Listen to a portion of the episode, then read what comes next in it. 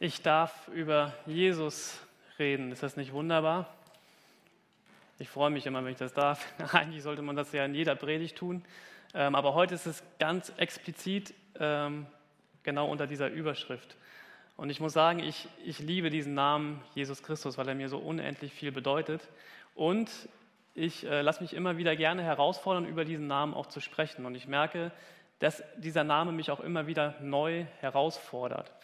Und so ist diese Predigt für mich ähm, innerhalb dieser Predigtreihe ähm, auch wieder neu herausfordernd. Und ich habe gemerkt, dass ich einige Sätze geschrieben habe, die mich herausfordern. Und ich hoffe und ich wünsche mir und ich glaube auch, dass sie auch euch vielleicht zum Teil herausfordern. Und ich bitte euch, jetzt gleich als an erster Stelle, herausfordernde Sätze in dieser Predigt vielleicht erstmal stehen zu lassen und mir bis zum Ende zuzuhören. Und nach dieser Predigt bin ich gerne gesprächsbereit, also dann bei einer Tasse Kaffee draußen. Aber keine Angst, ich bin ganz lieb. Wir sind ja in dieser Predigtreihe Kirche, Kirche, ich komme aus Hessen und ich sage immer Kirche und ich krieg's nicht los. So, das mal dazu. Kirche, wo sie eigentlich herkommt und was sie eigentlich will.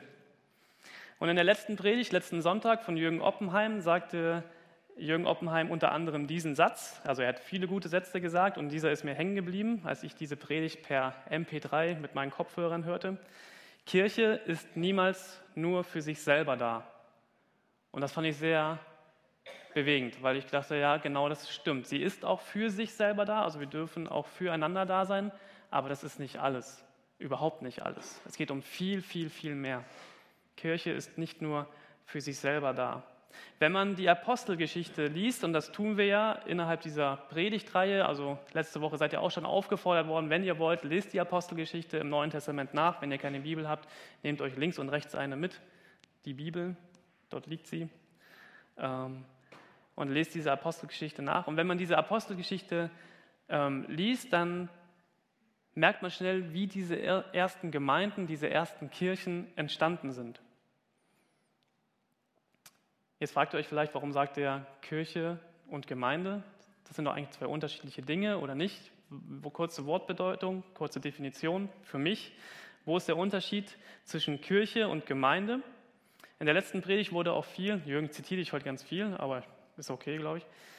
Ähm, in der letzten Predigt wurde auch viel das Wort Ekklesia gesagt. Ja, das griechische Wort Ekklesia bedeutet so viel wie die Herausgerufenen. Das wird im Neuen Testament ganz oft ähm, verwendet, um diese Versammlung dieser Gläubigen, die an Jesus Christus glauben, zu beschreiben, Ecclesia. Und es ist ein Wort für eine besondere geistliche Versammlung. Und daraus wurde in der Übersetzung dann Gemeinde, Gemeinschaft und irgendwann wurde daraus die Kirche im Laufe der Kirchengeschichte. Ja, also wir meinen eigentlich das Gleiche, den gleichen Ursprung, aber wir haben da unterschiedliche Worte für. Und heute habe ich auch gemerkt, heutzutage ist die Definition von Gemeinde und von Kirche auch oft ein bisschen unterschiedlich. Wenn man heute Kirche sagt, versteht man darunter klassisch, ja, ich habe hier, wir haben hier diesen Hamburger Michel äh, als Hintergrundbild, als Themenbild für unsere Themenreihe. Ähm, das versteht man unter Kirche, ja, ein Gebäude, eine Institution, Ganz oft ist das so. Und ähm, man versteht darunter eher eine ja, Dienstleistung vielleicht. Eine Institution, die etwas für mich tut. Die mich tauft, die mich konfirmiert, die mich traut, die mich segnet und die mich auch beerdigt. Oder katholischer Hintergrund eher tauft, kommunierend, firmt, weiht, vergibt, segnet, traut und dann auch beerdigt. Gemeinde ist für mich noch ein bisschen was anderes.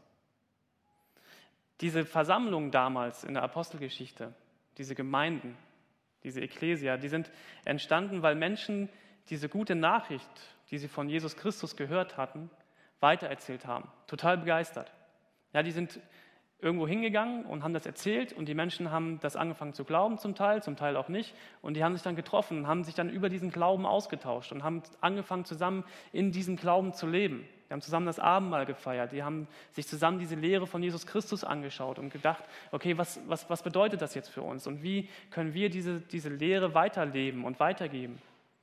Und wie können wir diesen Glauben zusammenleben? So sind diese ersten Gemeinden entstanden. Und die Menschen waren zusammen. und hatten Gemeinschaft und teilten das. Und teilten das auch mit Menschen, die, die sie mochten, aber das vielleicht noch nicht glaubten.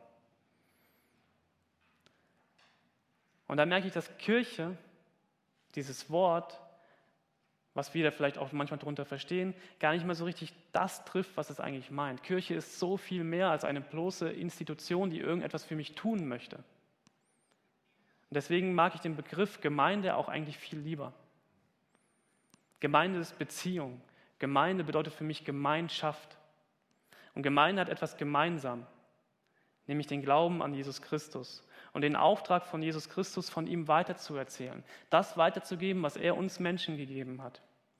Und Gemeinde ist aber auch ein Begriff, den man nicht immer gleich eindeutig zuordnen kann. Ja, unter Gemeinde kann man auch äh, eine kommunale Stadtversammlung verstehen, Gemeinde. Ja, es gab bei uns im Dorf, wo ich ähm, groß geworden bin, Altenprunzler heißt das. Könnt ihr sofort wieder vergessen, nur dass ich es mal gesagt habe. In der Nähe von Gudensberg, das ist vielleicht schon eher ein Begriff.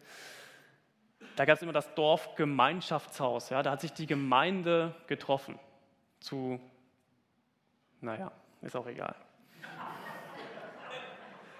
Ist nicht so wichtig. Aber es war auch irgendwie schön dort auf dem Dorf. Aber wenn ich das Wort Gemeinde sage, dann meine ich diese geistliche Gemeinschaft mit diesem Auftrag. Okay, wo kommt Kirche eigentlich her? Ganz einfache Antwort von Jesus Christus. Und was sie wirklich will, den Glauben an Jesus Christus weitergeben und miteinander teilen. Das ist jetzt mal so eine mögliche Antwort auf die Frage, die wir in der Themenreihe stellen. Wir werden sie bestimmt auch mal von anderen Seiten auch beleuchten.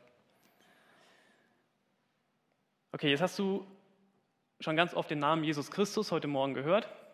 Ich weiß nicht, was dieser Name mit dir macht. Ich weiß nicht, warum du heute Morgen hierher gekommen bist, aus welchem Grund. Und ich weiß auch nicht, wie lange du schon hierher kommst. Einige kann ich zuordnen, die sind schon ganz lange hier, manche noch nicht so lang.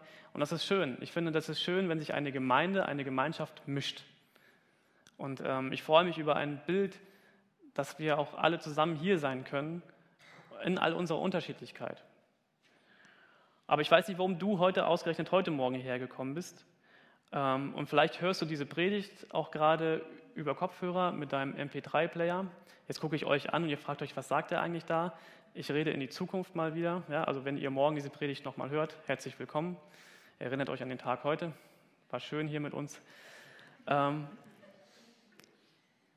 ja, ich kenne ganz viele, die hören diese Predigt und schreiben mir in den, in den Wochen danach, oh Marc, danke, dass du mich persönlich begrüßt hast und äh, hören dann diese Predigt und sind froh und dankbar. Und ich danke auch dafür, dass wir diese Möglichkeit haben. Auf jeden Fall ähm, herzlich willkommen. und ich freue mich, dass ihr hört und dass ihr hier seid und dass wir das gemeinsam auch miteinander teilen können. Vielleicht hast du schon viel von diesem Namen Jesus gehört. Und vielleicht hast du auch schon viel über ihn nachgedacht und auch schon viel an persönliche Beziehung zu diesem Namen bekommen, weil du etwas mit ihm erlebt hast. Aber vielleicht ist es auch gar nicht so. Und ähm, du bist schon lange hier in dieser Kirche, aber hast eigentlich zu dieser zu diesem Namen eigentlich kaum eine Beziehung. Wenn ich dich fragen würde, was bedeutet der Name Jesus Christus für dich, was würdest du sagen?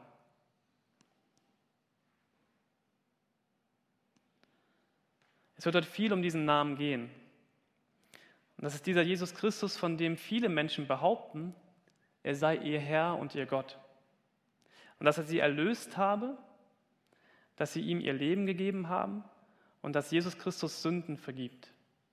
Hoffnung und Kraft für das alltägliche Leben gibt und eine Aussicht auf ein ewiges Leben im Himmel. Also es gibt Menschen, die sagen, Jesus Christus ist ihr Herr und ihr Gott. Und sie geben ihm alles, ihr ganzes Leben. Und ich weiß nicht, was das mit dir macht, wenn du das hörst. Dass es da jemanden gibt, den ich über mein eigenes Leben drüber stelle und sage, ich bin nicht selber mehr Herr über mein Leben, sondern das ist dieser Jesus Christus. Und genau um diesen Namen Jesus Christus, um diese Person Jesus Christus geht es. Und ich weiß nicht, was du von ihm hältst und ich weiß auch nicht, was du von seinen Nachfolgern hältst, den Christen.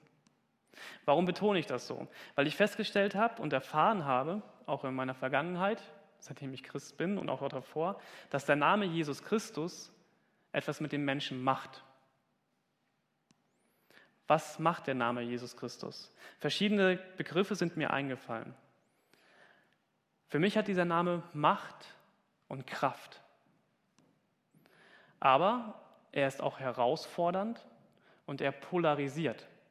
Das heißt, ich, ich muss mich entscheiden. Er, er trennt in unterschiedliche Seiten. Und ich habe gemerkt, er ist absolut. Und er ist einladend, nicht aufdringlich und nicht zwingend. Und er bringt Frieden, Kraft und Hoffnung und Lebenssinn. Dazu ein Bibeltext aus der Apostelgeschichte. Ich habe eine neue Bibel, kann ich jedem von euch empfehlen. Neues Leben Übersetzung aus dem Brockhaus Verlag, also R. Brockhaus. Und alle Worte von Jesus Christus sind, ich versuche es zu demonstrieren, ihr Leute, die es jetzt als MP3 hört, habt Pech gehabt. Ihr könnt es nicht sehen, aber diese Worte sind rot gedruckt. Ja, die Worte von Jesus Christus, die als wortwörtliche Rede zitiert sind, sind rot gedruckt. Und ich liebe diese Bibel, weil ähm, ich dadurch diesen Worten von Jesus Christus auch nochmal eine besondere Bedeutung in meinem Leben geben möchte. Und der Bibeltext von heute zu dieser Predigt steht in Apostelgeschichte 4, die Verse 1 bis 22. Ich werde immer mal wieder ähm, Sätze aus, dieser, aus, dieser, aus diesem Text vorlesen. Diesen ganzen Text werde ich jetzt nicht vorlesen im Zusammenhang.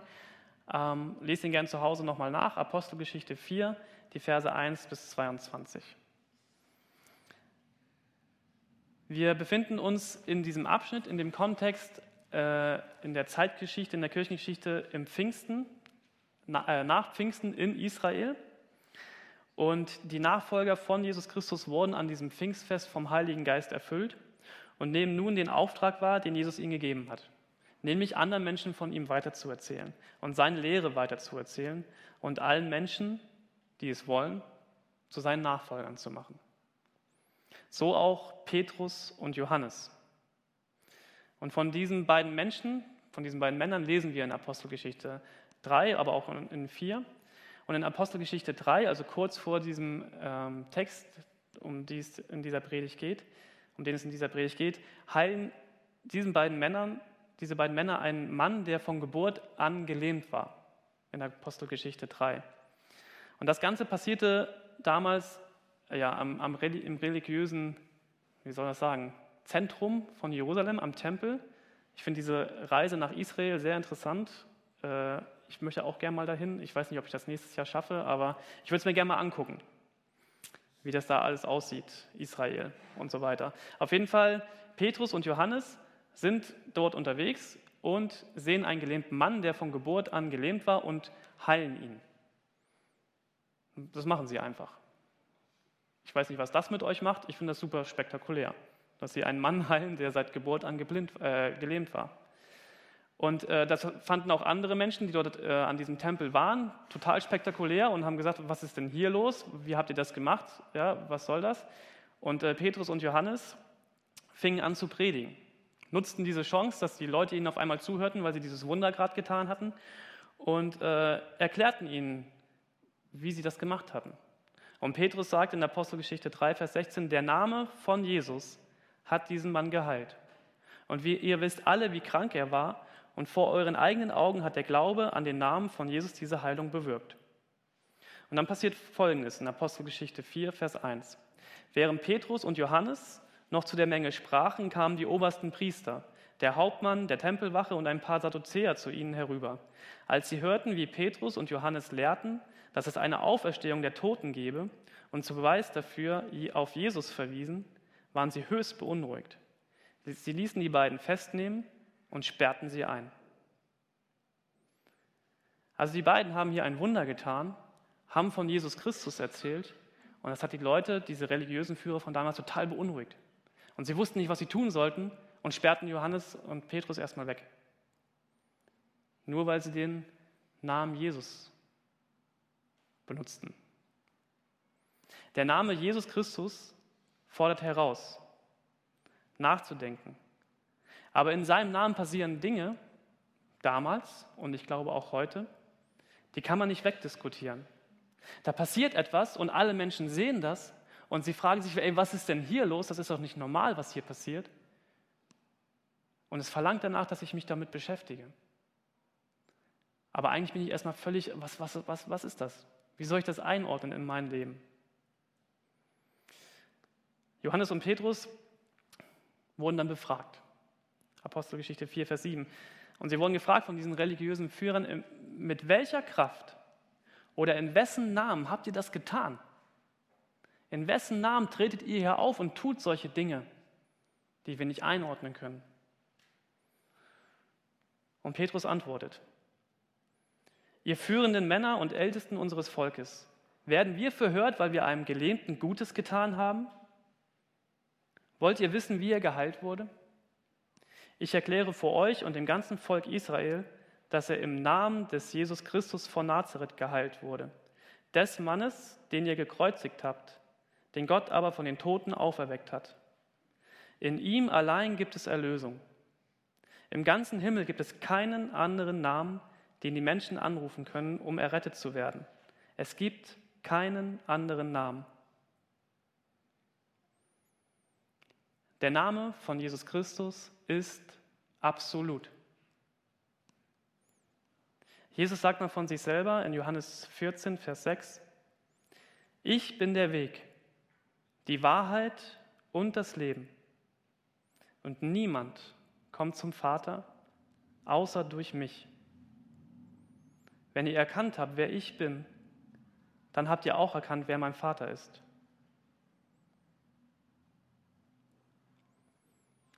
In ihm allein gibt es Erlösung. In keinem anderen, in nichts anderem auf dieser Welt.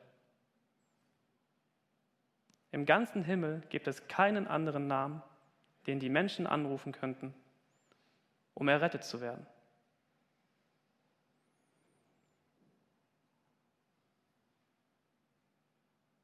Und das ist eine Aussage, wie ich finde, die zu Diskussionen anregt. Die fordert heraus. Die polarisiert. Und sie provoziert vielleicht sogar.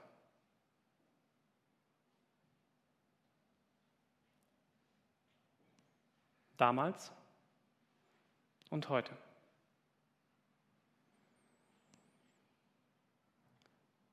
In der Apostelgeschichte geht es weiter. Die Mitglieder des Hohen Rates waren erstaunt wie furchtlos und sicher Petrus und Johannes sprachen. Denn sie konnten sehen, dass sie ganz einfache Männer ohne besondere Bildung waren. Ich habe mich gefragt, ja, aber warum haben sie denn so furchtlos sprechen können? Ja, weil sie erfüllt waren von ihrem Glauben, absolut überzeugt waren von dieser Wahrheit, die Jesus Christus vermittelt haben und das einfach rausgelassen haben, was sie glaubten, was sie begeistert. Petrus und Johannes waren absolut von der Wahrheit um diesen Jesus Christus überzeugt. Und sie waren überzeugt, in keinem anderen Namen ist mehr Wahrheit und mehr Sicherheit und mehr Erlösung, mehr Hoffnung, mehr Kraft und mehr Lebenssinn als in diesem Jesus Christus. Und das hat sie so überzeugt, diese Wahrheit, dass sie absolut bereit waren, für Jesus Christus alles zu tun. Sie waren bereit, für diese Wahrheit zu sterben statt sie zu verleugnen. Sie hatten keine Furcht. Und das finde ich eine ganz bemerkenswerte Tatsache, wenn man dann die Kirchengeschichte weiterliest. Die Nachfolger von Jesus Christus töteten keine anderen Menschen, um sie von ihrem Glauben zu überzeugen oder, oder um, um den Namen Jesus Christus irgendwie zu verteidigen. Im Gegenteil, sie wurden getötet und verfolgt und beleidigt und angespuckt bis heute. Und deswegen freue ich mich auf diesen Vortrag am Dienstagabend, wo wir uns einfach damit mal beschäftigen, wie geht es den Christen eigentlich heute auf dieser Welt. Und was ich da aber gleichzeitig sagen muss, viele Christen haben in der Vergangenheit das auch nicht richtig verstanden und sehr, sehr, sehr viel Mist gebaut im Namen von Jesus Christus. Wir Christen sind auch nicht unschuldig geblieben in der Verbreitung unseres Glaubens. Nur mal die Kreuzzüge kurz anzureißen. und die Hexenverbrennung. Wir haben auch viel, viel Leid über diese Welt gebracht, weil wir es nicht gecheckt haben. Und ich muss sagen, Gott sei Dank leben wir heute in einer anderen Zeit, in einer aufgeklärteren Zeit, wo wir eine neue Chance bekommen haben, diesen Namen Jesus Christus zu verbreiten. Nicht mit Gewalt. Der Glaube an den Namen von Jesus Christus ist wärmend und nicht zwingend. Petrus und Johannes fordern natürlich heraus und sagen, und nun glaubt auch ihr an ihn, glaubt an diesen Namen. Und sie fordern auch auf in Apostelgeschichte 3, Vers 19, nun kehrt euch ab von unseren Sünden und wendet euch Gott zu, damit ihr von euren Sünden gereinigt werden könnt. Dann brechen herrliche Zeiten an und ihr werdet, euch, und ihr werdet durch den Herrn gestärkt werden. Merkt ihr dieses, man tut es doch bitte einfach. Das tut euch doch so gut. Und eigentlich seid ihr doch auf der Suche danach. Und hier ist es, ihr könnt es haben. Es ist da. Ihr müsst es einfach nur glauben. Und ich glaube, dass diese Werbung, diese Einladung von Jesus Christus genauso heute gilt.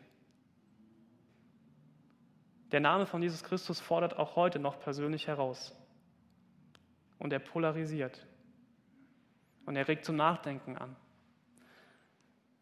Weil jeder Mensch sich entscheiden kann. Wir haben den freien Willen, uns zu entscheiden. Ist dir, was bedeutet dir dieser Name Jesus Christus?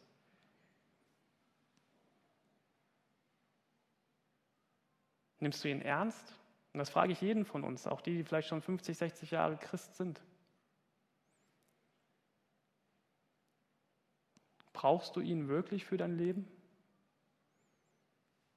Aus wie vielen Bereichen in deinem Leben klammerst du ihn eigentlich doch aus?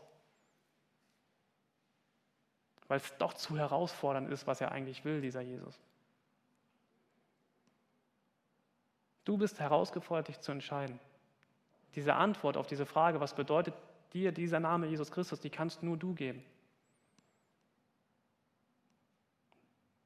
Brauchst du ihn? Ja? Nein? Vielleicht? Ich kann dir diese Entscheidung nicht abnehmen. Das kann keiner. Ich kann dir nur erzählen, wie diese, wie diese Entscheidung, meine persönliche Entscheidung, an diesen Namen Jesus Christus zu glauben, wie diese Entscheidung mein Leben verändert hat. Und noch was, Menschen neigen oft dazu, diese, ja, das Leben und Entscheidungen und Fragen oft sehr, sehr militant zu fragen und zu sehen. Ja, nein, entscheide dich sofort. Gute Seite, böse Seite. Entscheide dich jetzt. Und ich glaube, dass wir in der Bibel beides finden. Wir finden die Liebe, Geduld, Sanftmut und Barmherzigkeit im Verhalten von Jesus Christus Menschen gegenüber, die nicht an ihn glauben. Es gibt ja ganz berührende Geschichten, dass Jesus zu solchen Menschen zu Hause nach Hause geht und sich von ihnen zum Essen einladen lässt und einfach mit ihnen isst und er sich fragen lässt und ganz geduldig mit ihnen ist. Er drängt sich nicht auf. Na doch, er hat sich selbst eingeladen, also doch irgendwie aber er drängt sich nicht auf, nicht militant. Aber er will wissen, was du von ihm denkst. Und manchmal gibt es Zeiten, in denen wir uns einfach mal entscheiden müssen. Das habe ich in meinem Leben auch gemerkt. Es gibt diese Zeiten, um, wo ich einfach mal deutliche und klare Worte finden muss und sagen muss, ja, das mache ich jetzt und ich ziehe das auch durch. Und ich tue das nicht mehr.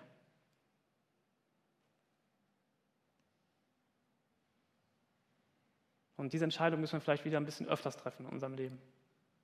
Ein bisschen konsequenter sein. Und nicht so leichtfertig mit Dingen umgehen. Das sage ich zu mir. Aber vielleicht trifft es auch dich. Und gleichzeitig freue ich mich über diese Gemeinde hier. Wisst ihr, was über diese Gemeinde gesagt wird? Ein Zitat. Hier ist ein Ort, wo ich erstmal hinkommen kann und angenommen werde, wie ich bin.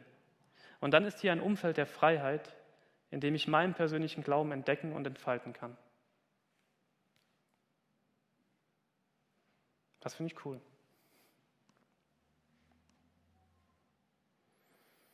Der Name von Jesus Christus fordert heraus. Okay, diese Geschichte habe ich schon ganz lange angekündigt und ich werde sie erzählen. Ein persönliches Beispiel dazu. Mich begeistert dieser Name von Jesus Christus. Ich mache das jetzt anhand eines Beispieles, was das aber auch mit meinem Leben zu tun hat, immer wieder ähm, macht. Ich habe vor längerer Zeit meiner Frau eine Küchenmaschine geschenkt. Ich sage jetzt nicht den Namen und ja, sie war sehr teuer. Meine Frau kennt ja Nelly. Ich sage nicht den Namen der Küchenmaschine. Diese Maschine steht jetzt bei uns in der Küche und ich liebe sie. Ich bin ein Mann. Und meine Kochkünste vorher, ich sage nicht, dass jeder Mann so ist wie ich, aber meine Kochkünste vorher waren, also wenn es hochkam, Spaghetti, Miracoli aus dieser Packung, Spiegelei war super, das ging fast immer, und Rührei und Tiefkühlpizza. Die habe ich auch perfekt hingekriegt. Seitdem wir diese Maschine haben, liebe ich es zu kochen. Mit frischen Zutaten. Ich gehe dann mit meiner Handy-App zu Edeka und gucke, wo die Sachen sind. Seitdem weiß ich auch, was eine Aubergine ist und so. Oder dieses andere. Ist auch, ist auch egal. Auf jeden Fall, ich liebe es zu kochen und einzukaufen und frische Zutaten für mich selbst und für meine, meine Familie zu besorgen und wirklich frische Sachen zu kochen. Und seitdem wir diese Maschine haben, ähm, haben, also wir haben schon öfters Besuch, normalerweise kocht Nelly immer für die, ähm, aber ich habe jetzt schon zweimal für meine Gäste gekocht. Zwei sitzen heute Morgen noch lebendig hier. Also für die habe ich gestern gekocht. Ja, und ich bin absolut begeistert. Ich, die anderen auch, also ist egal. Ich bin absolut begeistert von diesem Ding. Es hat mein Leben verändert und bereichert. Und ich erzähle gerne anderen davon. Normalerweise nicht so öffentlich, aber heute passt es ganz gut. Und ich freue mich über dieses Ding. Und ich freue mich, dass wir uns für diese Maschine entschieden haben. Ähm und ich bin begeistert davon. Und jetzt kommt das Interessante. Wenn ich anderen Menschen von dieser Maschine erzähle, dann sagen sie oft, dann kommt sofort diese Abwehrhaltung, ich brauche das nicht. Und ich so, ja, okay, ich äh, zwinge dir das auf keinen Fall auf, das zu kaufen, das Ding. Äh, du hast mich falsch verstanden. Ich will, dich, ich will dich nicht zwingen, so ein, so ein Ding zu kaufen, aber ich will dir sagen, dass äh, ich lade dich gerne mal zum Essen ein und ich koche für dich.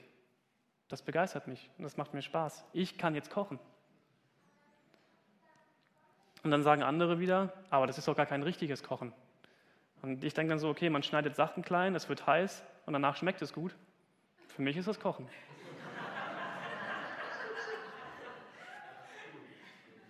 Und dann kommt das nächste Argument, ja, aber die ist doch viel zu teuer, die Maschine. dann sage ich, ja, sie ist es wert für mich gewesen. Und ich bin begeistert. Und so ähnlich geht es mir oft mit meinem Glauben an Jesus Christus. Er hat mein Leben verändert und bereichert. Und ich freue mich, dass ich immer wieder frische Zutaten für mein Leben bekomme. Und ich lese diese Bibel und ich lese diese Worte von Jesus. Und es ist für mich wie ins Edeka gehen und auf einmal zu entdecken, was eine Aubergine ist. Und ich verstehe diese Worte auf einmal und ich weiß, was sie für eine Hoffnung, für eine Kraft für mein Leben haben. Und er gibt mir so viel und hat mein Leben so sehr verändert. Und ich will dich nicht zwingen, meinen Glauben anzunehmen, auf gar keinen Fall. Aber ich will dir sagen, was mich begeistert an diesem Jesus. Und ich lade dich gerne ein, mit mir diesen Glauben zu teilen. Du darfst mich gerne fragen. Und ich sage dir auch, was du verpasst, wenn du nicht an diesen Jesus Christus glaubst. Und ich sage dir auch, dass es wert ist, dass man an ihn glaubt. Denn er hat alles von sich für uns gegeben. Weil er ist für uns gestorben, ja. Jesus Christus hat sein Blut für uns vergossen, damit ich ein ewiges Leben haben darf und Vergebung von meinen Sünden bekomme und eine Chance habe auf ein Leben, was mich so bereichert hat. Er ist es wert. Auch wenn der Preis, dass ich ihm mein Leben dafür gebe, vielleicht erstmal ganz schön teuer ist. Aber er ist es wert. Mein Glauben und meine Erlebnisse mit Jesus Christus und meine Begeisterung für ihn, das kann ich nicht wegdiskutieren. Ich kann nur davon weiter, äh, weiter. Und ich kann dir sagen und nee, nur noch diese Fragen stellen. Du willst ein, ein gutes und sinnvolles Leben führen, dann glaub an diesen Namen von Jesus Christus. Und du willst den Segen des lebendigen Gottes jetzt und hier in diesem Leben erleben, dann glaub an diesen Namen Jesus Christus. Und du willst Vergebung deiner Sünden und Reinigung von deiner Schuld, dein schlechtes Gewissen irgendwo loswerden, dann glaub an diesen Namen Jesus Christus. Und du wirst Gewissheit auf ein ewiges Leben nach dem irdischen Tod in einer Welt, wo es keine Tränen mehr geben wird, wo du all deine lieben Menschen wiedersehen wirst, die du vielleicht gerade verloren hast. Diese Hoffnung, diese Kraft trägt uns in den letzten Wochen in dieser Gemeinde so sehr. Und du willst das auch, dann glaub an diesen Namen Jesus Christus. Aber dieser Name zwingt dich nicht. Und ich zwinge dich auch nicht. Wir zwingen dich nicht. Wir Pastoren auf keinen Fall. Und eigentlich alle auch nicht. Dieses Zitat, was über unsere Gemeinde gesagt wird, finde ich so schön, weil hier ein Umfeld der Freiheit ist, wo du diesen Glauben einfach persönlich entdecken kannst, immer wieder. Auch immer wieder neu, auch wenn du schon ganz lange hier dabei bist. Dieser Name zwingt dich nicht an ihn zu glauben. Er wird dich nicht mit falschen Versprechungen versuchen zu überzeugen. Aber du verpasst was, wenn du nicht an diesen Jesus glaubst. Und ich freue mich und ich bin dankbar, dass so viele Menschen Anteil schon an diesem Segen, der sein Leben, äh, der, der dieser Jesus mit sich bringt, schon erleben. Und dass wir uns gegenseitig das immer wieder zusprechen können. Dass das nicht nur Einbildung ist, sondern eine Realität. Und das kann irgendwann auch mal in deinem Leben anfangen. Vielleicht hat es auch schon mal irgendwann angefangen. Und es kann für immer weitergehen. In alle Ewigkeit. Kannst du dir das vorstellen? Wo Kirche herkommt, da, dass Menschen von diesem Jesus weitererzählen, von dem, was sie mit ihrem Leben erlebt haben, mit ihm zusammen. Und dass sie ihren Glauben teilen miteinander. So hat Kirche angefangen. Und so wird Kirche weitergehen, weil sie genau das will. Die gute Nachricht von Jesus Christus weitererzählen, zusammen erleben und ein Stück Himmel auf dieser Erde sein. Und ich freue mich, dass wir das hier zusammen tun können, gemeinsam tun können. Und wenn du dabei sein möchtest, dann lade ich dich herzlich ein. Komm auf uns zu, bete mit uns nach diesem Gottesdienst und fang an, an diesen Namen Jesus Christus zu glauben. Wenn du diese Predigt gerade online hörst, ruf mich an. Oder Jürgen. Unsere Namen und Telefonnummern sind im Internet zu finden. Jesus Christus, kein anderer Name. Er ist es wert. Amen.